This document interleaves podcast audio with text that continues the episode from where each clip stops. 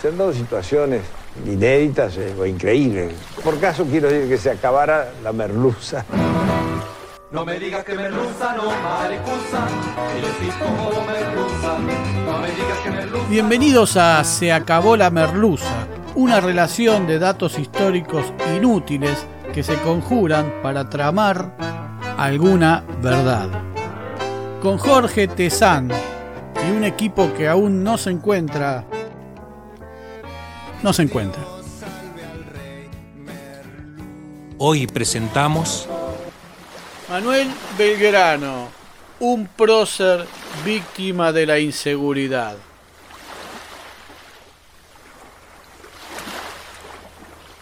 La figura de Manuel Belgrano es vasta en anécdotas, situaciones y hechos que llegan a rozar lo dramático. Es el más humano de todos nuestros próceres, el más cercano, el más argento, el que tiene más humor, aquel al que más se parece este país que pudo dejar pero entre las anécdotas sobre Belgrano podemos citar un catálogo de robos, hechos delictivos, turbios o poco claros que sucedieron no a partir de él ni por su responsabilidad, sino a su alrededor y con el correr de los años.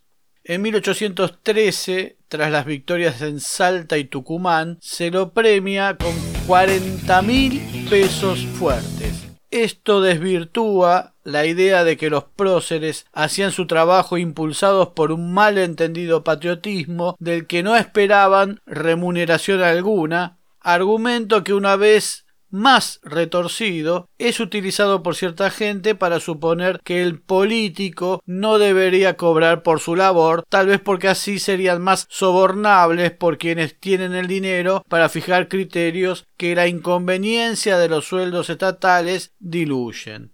Tenían un sueldo los próceres, los que se dedicaban a estas cosas, como cualquier otro, y al que muchos veían como un injusto gasto de la política. No siempre se les pagaba en término y era normal que hubiera retrasos de meses y años y se iba acumulando una deuda.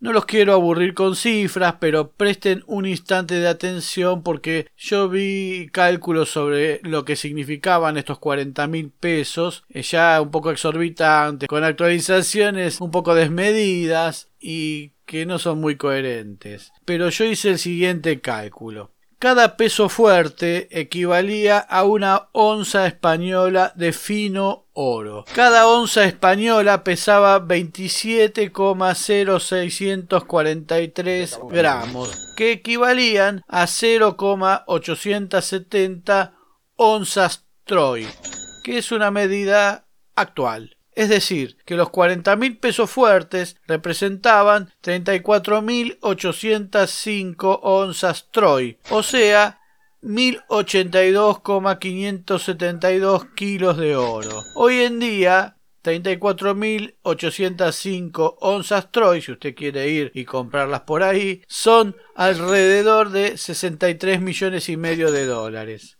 Ese era el valor con que premiaron a Belgrano. Belgrano donó ese dinero y encargó que con él se construyeran cuatro escuelas y escribió los reglamentos con los cuales funcionarían. Su idea era que se hicieran más o menos por esos años, que se construyeran más o menos por esos años, cuando las condiciones aseguraran una paz más o menos estable. Alguna escuela se hizo, pero debió cerrar por la situación bélica, otras no alcanzaron a abrir, una quedó en el actual territorio boliviano, Hubieron idas y vueltas, dilaciones, buenas y malas decisiones, algún delito en el medio. Las escuelas finalmente se construyeron, seguramente no con el dinero con que habían premiado a Belgrano, pero se hicieron ya entrado el siglo XX, cuando el legado belgraniano hizo recordar que era una vergüenza. De todas maneras, esto sería parte de una posterior charla sobre cómo se fueron construyendo las escuelas y cuándo. Lo raro de todo es que a Belgrano se lo premia con 63 millones y medio de dólares en un contexto en el que el Estado se desentendía de afrontar los gastos del ejército. El mismo Belgrano pedía pertrechos y era muy difícil que se les dieran y hasta llega a pedir jabón, que ya es lo más elemental. La pregunta hoy sería, ¿se trató de un premio o una especie de soborno para que Belgrano no insistiera más con la idea de una patria libre? Te damos esto y no jorobes más. Dale. Bien.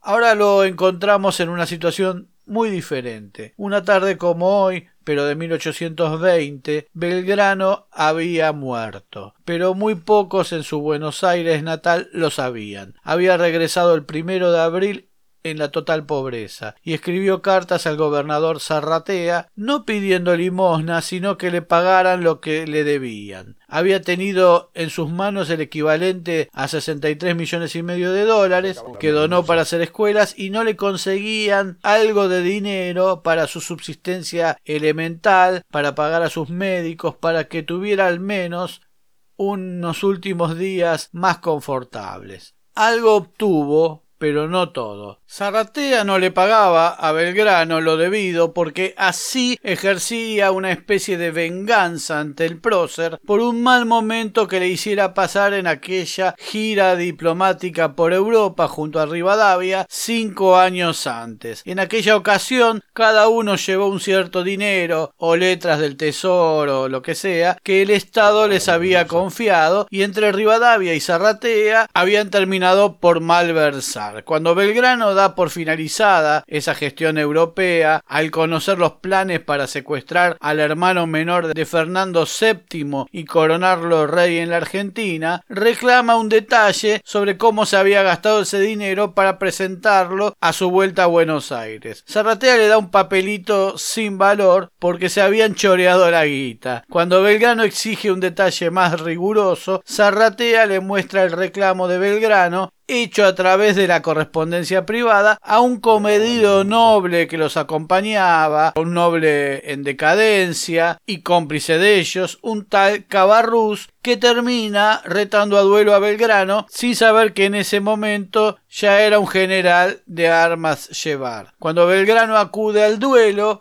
Cabarrús escapa, pero a Cabarrús las armas y el padrino se lo gestionó Zarratea. Belgrano pagó a su médico, el doctor Redhead, con el reloj de oro que había recibido como obsequio en Inglaterra. Le dijo que su albacea tenía instrucciones de cobrar sus sueldos adeudados y pagarle lo que se le debía. Citó a un escribano para disponer de sus pocos bienes y que si se le pagaba lo adeudado distribuyera esa suma entre quienes le habían prestado dinero, que ya eran unos cuantos. Consultamos y le debían alrededor de trece mil pesos de la época, que era una fortuna. No tuvo la misma actitud el médico irlandés John Sullivan, que había empezado a atender a Belgrano en abril de 1820, a instancias de este Redhead, que en realidad vivía en Salta y era médico de Güemes y algo así. Este eh, Sullivan solía pasar las tardes con el enfermo, haciéndole escuchar las melodías que ejecutaban el clave. No sabíamos que iba a cobrar por eso, eso sí. Sin que nadie se lo solicitara, Sullivan realizó la autopsia al cadáver de Belgrano en el convento de Santo Domingo, operación por la cual también cobró. Pero además inició un juicio a los deudos del general para cobrar sus haberes. Sorprendido, el canónigo Domingo Belgrano, hermano del prócer y encargado de los asuntos post-mortem de Belgrano, comentó que varios médicos lo habían visitado sin exigir pago alguno. El día de su muerte fue el llamado Día de los Tres Gobernadores, en el que Ramos Mejía, Miguel Estanislao Soler y el Cabildo se disputaban el poder. El hecho pasó desapercibido y solo un periódico, El Despertador Teofilantrópico, publicó la noticia. La familia retrasó las exequias a la espera de que alguna autoridad le rindiera algún honor, pero no ocurrió. Belgrano fue enterrado en el atrio del convento de Santo Domingo, muy cerca de la entrada, y como lápida tuvo un mármol extraído de la cómoda de su hermano. Recién más de un año después, se dispuso un homenaje póstumo con toda la pompa. Se lo comenzó a homenajear usualmente, se le pagó a su familia lo que se le debía, se le compusieron himnos, se hicieron cenas, se instruyó que el primer pueblo que se fundara llevara su nombre y resultó ser el hoy barrio de Belgrano, entonces no integrado a la ciudad de Buenos Aires. Pero quedó la idea de que al entonces padre de la patria, porque era así considerado, merecía algo más. El 4 de septiembre de 1902, 82 años después de su muerte, se realizó la exhumación del cadáver a fin de colocarlo en el mausoleo donde se encuentra hoy. Estaban presentes el ministro del Interior, doctor Joaquín B. González, y el ministro de Guerra, Pablo Riccieri, el de la avenida Riccieri, ese, que impuso el servicio militar obligatorio y participó de alguna represión. González Joaquín B. González fue un escritor notorio, referente de la cultura argentina en otras décadas y que fue cayendo en el olvido tenuemente, pero aún sigue siendo una especie de figura cultural importante en La Rioja, su provincia natal, donde hay calles que llevan su nombre y algún museo que lo recuerda. El presidente era Julio Argentino Roca. Se abrió la tumba y como al principio no encontraban nada, se dispersó a los curiosos, a los que ellos mismos habían convocado para agrandar sus propias imágenes, sus propios egos, previendo el papelón de haber construido un mausoleo con cifras millonarias para no albergar cuerpo alguno. Finalmente el cuerpo de Belgrano, ataviado con un hábito dominico, había sufrido filtraciones de humedad, y distinto tipo de maltratos propios de los elementos de la naturaleza y solo habían quedado algunos pocos huesos, parte del cráneo y el maxilar inferior. La misma lápida se había roto en varias ocasiones y en un cierto momento se la reemplazó porque la tumba estaba en la entrada del templo y los fieles debían pasar casi por encima al entrar. Se extrajeron los restos y se reservaron para colocar en el mausoleo el 20 de junio de 1903 al cumplirse 83 años de la muerte de Belgrano. Así se hizo con una gran ceremonia y gran presencia de gente, que había sido dispersada la vez anterior.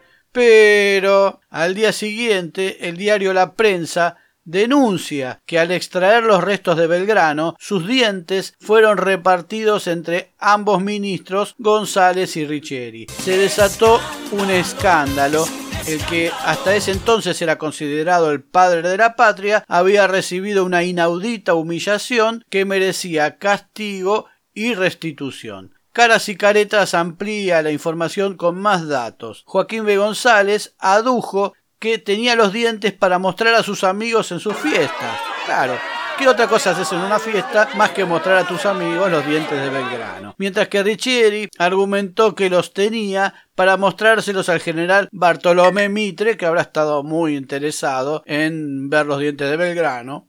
Eh, el tema terminó con la devolución de los dientes y su inclusión en el mausoleo. Que devuelvan esos dientes al patriota que menos comió en su gloriosa vida con los dineros de la nación, reclamaba el diario La Prensa. Ese fue otro de los robos a Belgrano, pero no fue el último. En julio de 2007, el reloj con que pagó a su médico fue robado del Museo Histórico Nacional y aún se desconoce su paradero. Ya en este 2021, un numerario de la televisión pública retiró 4 millones de pesos de una cuenta corriente del Banco Itaú perteneciente al canal estatal y destinados a una supuesta ficción sobre la vida de Belgrano. El manejo de efectivo en los medios públicos está prohibido por ley, así que no se entiende ese manejo de dinero. La presidenta de Radio Televisión Argentina, Rosario Lufrano, ordenó una auditoría interna para determinar qué sucedió con la correspondiente denuncia judicial. Quienes visitan el lugar donde reposan los restos de Belgrano pueden observar que el grupo escultórico que el prócer hubiera desechado si se lo hubiera consultado, si tan solo se lo hubiera conocido un poco, está rematado en su punto más alto con la figura o la talla de un féretro. Solemos mirar hacia allí creyendo que Belgrano se encuentra en ese espacio. Pero no. Belgrano está más cerca de todos nosotros, como fue toda su vida, casi a la altura de la vista, donde una enorme placa anuncia el nombre del prócer. Allí está, allí podemos mirar y decirle gracias, Manuel. Se acabó la merluza.